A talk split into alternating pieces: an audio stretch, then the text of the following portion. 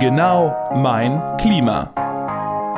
Der Podcast für Kälte, Klima, Luft und Gesellschaft. In dieser Folge Ökobilanzen. So erkennst du die Nachhaltigkeit eines Produktes.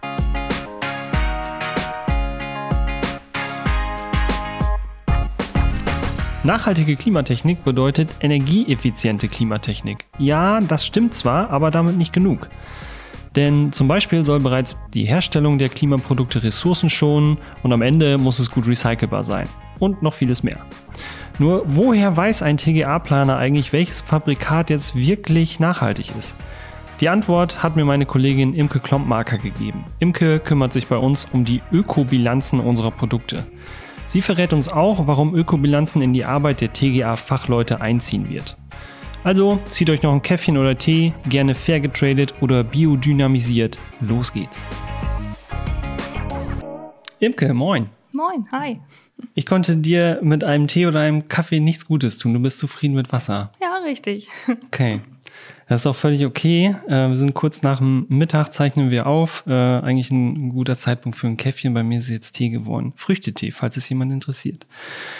Wir sprechen heute über das Thema Ökobilanzen klimatechnischer Produkte. Ähm, und das ist wirklich dein Steckenpferd hier im Unternehmen. Darum kümmerst du dich hier äh, im Detail.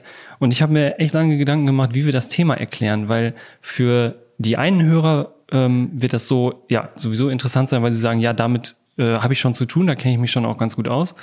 Die anderen ähm, werden damit noch relativ wenig Berührungspunkte gehabt haben, aber am Ende dieser Folge sagen, Mensch, das ist so relevant für mich ähm, und dann auch einfach behaupten, dass sie sich schon längst damit befasst haben. Das ist zumindest der Anspruch, den wir haben. Ähm, bevor wir da eine kleine Runde drehen für eine Einleitung, das so ein bisschen einordnen müssen, habe ich aber gedacht, ich frage dich einfach gerade raus, Ökobilanzen klimatechnischer Produkte, was ist das, wie würdest du das definieren, was steckt da drin? Mm, in einer Ökobilanz von Produkten steckt drin, welche Auswirkungen das Produkt auf die Umwelt hat. Also es wird über den ganzen Lebenszyklus vom Produkt geschaut, wie das Produkt die Umwelt beeinflusst und dann auch über verschiedene Umweltwirkungskategorien dargestellt. Also zum Beispiel das Global Warming Potential, also das Erderwärmungspotenzial oder auch viele weitere Umweltauswirkungen. Mhm. Global Warming Potential kennt vielleicht der eine oder andere doch schon von, ja. von, äh, von Kältemitteln, glaube ich, ne? Genau, ja. Ähm, genau, und dann sind es verschiedene Produktphasen, die da betrachtet werden ähm, und wie umweltschädlich oder umweltfreundlich das Produkt dann eben ist.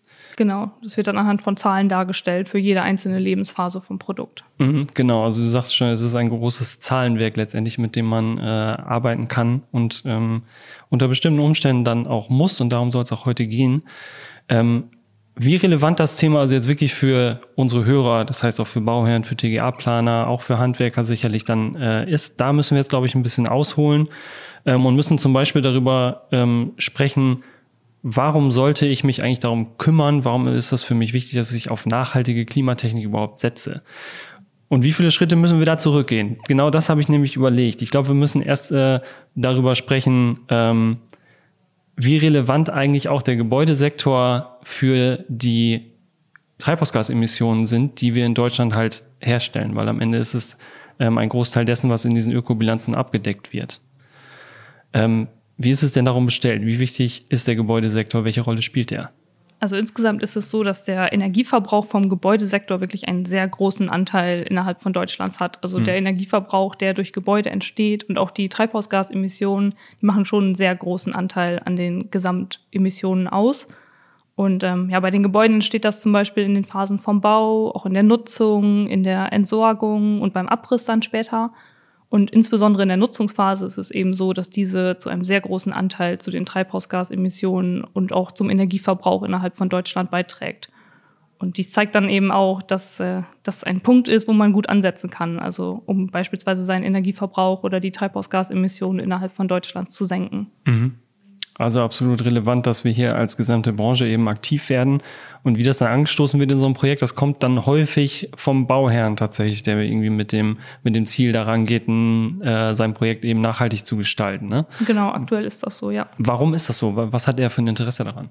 Mm, also bei den Investoren oder Bauherren spielt zum einen die EU-Taxonomie rein. Das ist ähm, dass Investitionen vorrangig in nachhaltige Projekte gefördert werden sollen. Also Punkt, lassen Sie uns nicht noch trockener machen. EU-Taxonomie ist ein trockenes Thema, aber äh, ähm, genau ist, führt eben dazu, dass der, ähm, das Kalkül der EU eben nachhaltige Projekte zu fördern. Ne? Ja, genau. So ist es dann eben für die Investoren einfacher, Darlehen ja. aufzunehmen, wenn sie nachhaltige Projekte fördern oder nachhaltige Bauprojekte bauen. Quasi. Okay, also ein wirtschaftliches, ein finanzielles Interesse daran, sie kriegen Finanzierung äh, leichter durch, wenn sie nachhaltige Projekte bauen. Ja, genau. Und so ist es dann eben auch, wenn man finanzielle Förderungen haben möchte als Bauherr, dass man oftmals auch Zertifikate einreichen muss, dass mhm. das Gebäude eben nachhaltig ist. Und ähm, ja, das ist dann eben auch ein Vorteil für den Bauherrn, wenn er ein nachhaltiges Gebäude baut, das dann entsprechend zu zertifizieren. Okay, das Thema Gebäudezertifizierung ist an sich ein eigenes, riesiges Thema, ähm, womit sich sicherlich viele unserer Hörer auch schon mal befasst haben. Ähm, man hört auch mal so von TGA-Planern, die eigentlich so eher sogar ein bisschen genervt sind von diesen Projekten, wo sie äh, beteiligt sind und wo sie eben äh, entsprechende Daten ihrer eingesetzten Klimatechnik auch dann zusammensammeln müssen und dann einreichen müssen. Ähm, deshalb äh, gar nicht so ein leichtes Thema, wenn wir das jetzt ansprechen, glaube ich, äh, Gebäudezertifizierung. Und ich hoffe, wir verlieren niemanden dabei, der nämlich genervt ist von diesem Thema.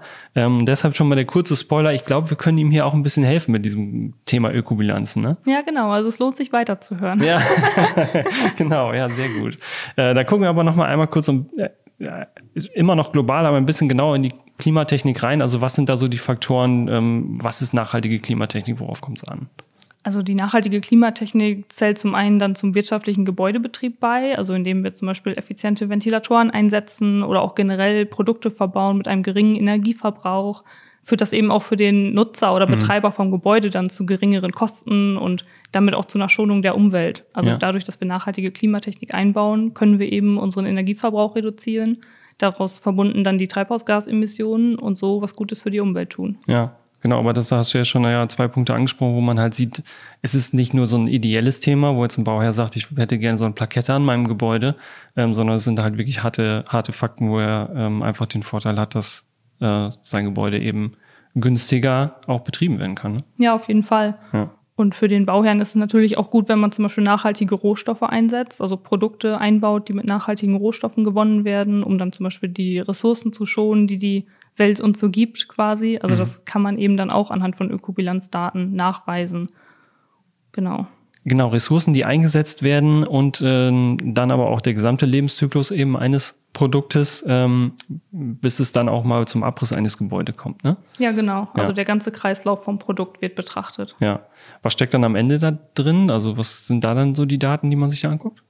Also jetzt um den ganzen Kreislauf mal eben zu betrachten, es fängt bei ja. unseren Produkten eben an mit der Herstellungsphase, wo dann auch die Rohstoffversorgung reinfällt und eben alles, was bei uns in der Produktion so an Energieverbräuchen und auch Umweltauswirkungen, sage ich mal, entsteht. Mhm. Dann äh, die nächste Phase ist die Errichtung von den Gebäuden. Das heißt, es geht auch darum, welche Transporte legt unser Produkt auf dem Weg zur Baustelle zurück und was entstehen bei der Montage für Emissionen oder für Umweltauswirkungen.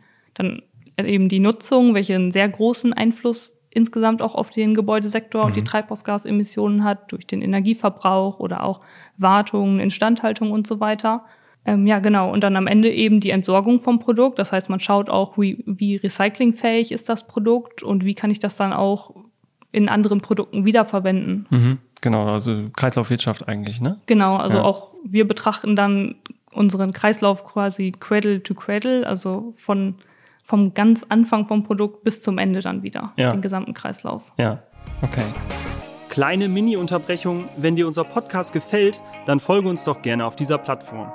Und wenn er dir richtig gut gefällt, dann empfehle uns doch gerne weiter. Und jetzt zurück zum Thema. Sehr gut. Ein Begriff, der häufig dann fällt, wenn man über Ökobilanzen von Produkten auch spricht, so gerade in der Baubranche, äh, sind EPDs. Ähm, Hilf mir bitte, das nochmal lang auszusprechen. Wofür steht EPD und was ist das? EPD steht auf Englisch für Environmental Product Declaration. Auf Deutsch heißt das Umweltproduktdeklaration. Vielleicht so. etwas verständlicher. und ähm, ja, genau, in einer EPD werden eben die Umweltauswirkungen vom Produkt genau betrachtet. Also welchen Einfluss hat das Produkt auf die Umwelt und welche Auswirkungen erzeuge ich quasi durch mein Produkt. Also eigentlich genau das, was du in den Phasen gerade schon erklärt genau, hast. Genau, da wird dann auch jede einzelne Phase betrachtet. Es werden verschiedene Umweltwirkungskategorien Wirkungskategorien beleuchtet, wie beispielsweise das Global Warming Potential, mhm. aber auch viele weitere Umweltauswirkungen. Und das wird dann eben in einem Dokument zusammengefasst. Es sind auch wieder viele Zahlenwerte, mhm. nicht nur ein Wert, sondern da steckt ganz schön viel drin. Mhm. Herausgegeben von dem jeweiligen Hersteller? Genau, also das wird zusammen mit einem Programmhalter und einem Ökobilanzierer erstellt. Also wir sind der Herausgeber quasi, aber wir werden da extern unterstützt, indem wir die Daten erfassen und eben auswerten. Und das wird dann auch öffentlich veröffentlicht quasi von einem offiziellen Programmhalter. Okay. So dass da Daten auch nochmal auf Plausibilität geprüft werden? Ganz genau, ja. ja. Okay. Gut. Dann werden wir doch mal ein bisschen konkret, wenn wir uns jetzt vorstellen, TGA-Planer weiß, er arbeitet in einem Projekt, in dem er sehr nachhaltige Klimatechnik einsetzen möchte oder mhm. angehalten ist, das zu tun. Ähm, wir sagen mal, er hat sich schon entschieden für ein bestimmtes System, ähm, äh, geht jetzt wahrscheinlich auf Herstellerschau ähm, und wie arbeitet er jetzt mit Ökobilanzdaten? Also es ist für den Planer aktuell noch sehr schwer zu unterscheiden, welche Produkte wirklich nachhaltig sind oder nicht, mhm. weil auch im Rahmen einer EPD wird nicht gesagt, wie nachhaltig ist das Produkt, ist es jetzt gut oder schlecht, aber es werden eben transparente Daten zur Verfügung gestellt zum Produkt. Mhm. Und wenn ein Planer jetzt wirklich ein nachhaltiges Produkt einsetzen möchte, würde er vermutlich erstmal schauen, welche Hersteller liefern mir entsprechende Ökobilanzdaten oder auch generell wird das Her Herstellerprofil überprüft, ob der Hersteller Wert auf Nachhaltigkeit legt oder nicht. Mhm. Also zum einen diese transparenten Ökobilanzdaten zum Produkt und auch das generelle, die generelle Meinung des Herstellers in Bezug auf Nachhaltigkeit. Also es stand heute so ein bisschen, ähm, wenn er weiß, er arbeitet in so einem Projekt und das ist ein wichtiges Thema für ihn, dann ist es eigentlich so ein bisschen Ausschlusskriterium. Ist eine EPD oder sind ähm, Ökobilanzdaten ausreichend da, sodass ich damit arbeiten kann? Und wenn nicht, dann fällt der Hersteller raus? Aktuell ist es teilweise in manchen Projekten schon ein Ausschlusskriterium, genau. Also es ist noch nicht auf, in allen Bauprojekten so, auch nicht in allen Märkten. Mhm. Beispielsweise ist der britische Markt da schon wesentlich weiter als der deutsche Markt, mhm. wo es auf jeden Fall Projekte gibt, wo es ein Ausschlusskriterium ist, wenn man eben keine Daten liefern kann. Mhm. Und das wird auf Dauer wahrscheinlich auch noch mehr werden. Aktuell ist es, wie gesagt, in bestimmten Projekten der Fall, noch nicht in allen, aber es wird mit Sicherheit mehr werden. Wie ist es denn bei uns auf dem deutschen Markt? Gibt es die Planer, die äh, so herangehen und sagen, ich gucke mir das genau an, wie nachhaltig der Hersteller oder das Produkt ist? Ich glaube, das ist auf dem deutschen Markt tatsächlich noch nicht so wirklich verbreitet. Mhm. Es wird dann teilweise schon nachgefragt, ob wir entsprechende EPDs, Ökobilanzdaten haben. Aber ob der Planer wirklich vergleicht und unterschiedliche Hersteller vergleicht, glaube ich aktuell noch nicht, da es eben auch noch nicht viele Ökobilanzdaten zu den Produkten unserer Branche gibt. Mhm. Okay.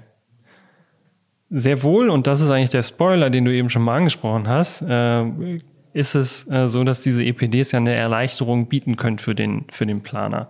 In welcher Form?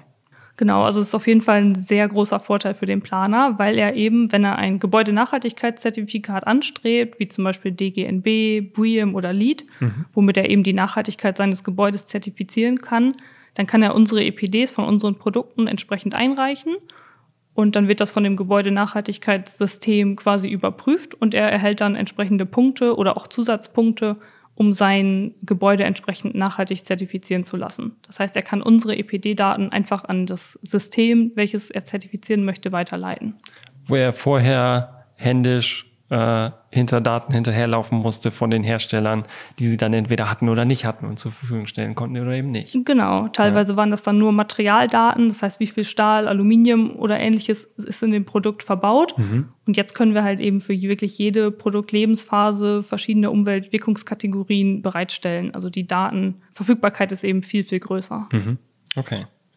Und damit hat er weniger Arbeit, reicht also mehr oder weniger auch an die entsprechenden Stellen diese Dokumente dann erweitern, die standardisiert eben sind. Genau, das für ihn ist das auf jeden Fall eine Arbeitserleichterung, ja. Ja, okay. Dann ist es nicht verboten, dass wir unsere, über unsere eigenen Produkte jetzt sprechen. Äh, für welche Produkte bieten wir denn schon diese Ökobilanzen, diese EPDs? Bisher haben wir die für unsere Unterflurkonvektoren, für die K-Terms und mhm. speziell dafür den HK, NK und QK. Das waren jetzt die ersten drei Flaggschiff-Produkte, sage ich mal, mit ja. denen wir angefangen haben, weil da eben auch ein Prozess hintersteckt, die EPDs zu erstellen. Wir sind jetzt aber auch dabei, das auf unser weiteres Produktprogramm auszuweiten. Beispielsweise für die Fangcoils haben wir jetzt Projekte gestartet, um auch EPDs für diese Produktgruppe bereitzustellen. Okay. Und für weitere Produkte ist es schon noch so, ähm, dass wir zumindest auf Anfrage ja Daten auch zur Verfügung stellen können. Ähm, ich weiß, dass so gerade bei DGNB, bei dem System auch sehr viel auf das Thema ähm, äh, Schadstoff, ähm, äh, Schadstoffe, die enthalten sind in den Produkten, geschaut wird. Ähm, über diese Sachen geben wir auch gerne über andere Produkte dann Auskunft. Ja, genau, auf ja. jeden Fall. Also entsprechende Datenblätter oder wie ich gerade schon sagte, Materialinhalte von allen Produkten können wir auf Anfrage immer bereitstellen. Ja. Damit hoffe ich nämlich, wenn wir einen äh, Strich drunter ziehen, dass wir es geschafft haben, einen guten Bogen zu schlagen, mit dem wir ähm, zeigen konnten, ähm, dass wir hier ein nachhaltiges Thema haben, bei dem es auch aber sehr wenig eigentlich um in die äh, ideellen Wert irgendwie geht, äh, so dass wir aus dieser Ecke rauskommen. Nachhaltige Gebäude sind für die, die äh, sich aus Imagegründen gerne eine Plakette draußen dranhängen wollen, äh, sondern es geht um harte wirtschaftliche äh, Ziele, die man da hat, ähm, mit einem günstigeren Gebäudebetrieb, äh, aber natürlich auch um regula regulatorische äh, Themen, die dann auch vorgegeben werden von der von der EU oder auch von deutschen Klimazielen wir haben es noch gar nicht gesagt, bis 2045 äh, wollen wir in Deutschland klimaneutral sein. Ähm, all das äh, ist schon mal in Vorbereitung dafür ein, ein guter Weg, der vor allem auch dazu führt, wir wollen ja alle äh, gerne möglichst frei arbeiten in unserer Branche. Und wenn wir uns vorstellen, dass wir schon zeitlich in die Richtung kommen, 2045, und wir sind noch nicht so weit, dann ist, glaube ich, der Gedanke gar nicht so abwegig, dass der Gesetzgeber sagen wird, dann greife ich halt noch mal stärker in die großen Sektoren ein. Und dafür hast du ja uns erklärt, ähm, ist der Gebäudesektor eben ein großer Player. Ne? Ja, auf jeden Fall. Also um auch klimaneutral zu werden, muss man eben auch wissen, welche Emissionen stoßen welche Produkte oder welche Gebäude aus. Und ja. das basiert eben alles auf Ökobilanzen. Zum einen von den Produkten und zum anderen von den Gebäuden, die wir bauen. Damit bieten also Ökobilanzen jetzt erstmals überhaupt richtig eine Datenbasis, womit der TGA-Planer arbeiten kann und das überhaupt bewerten kann. Ja, ganz ja. genau. Ja dann können wir nur den Aufruf äh, nach draußen schicken. Lass uns da alle mehr drauf gucken als gesamte Branche. Imke, vielen Dank für diese Reise. Ja, sehr gerne.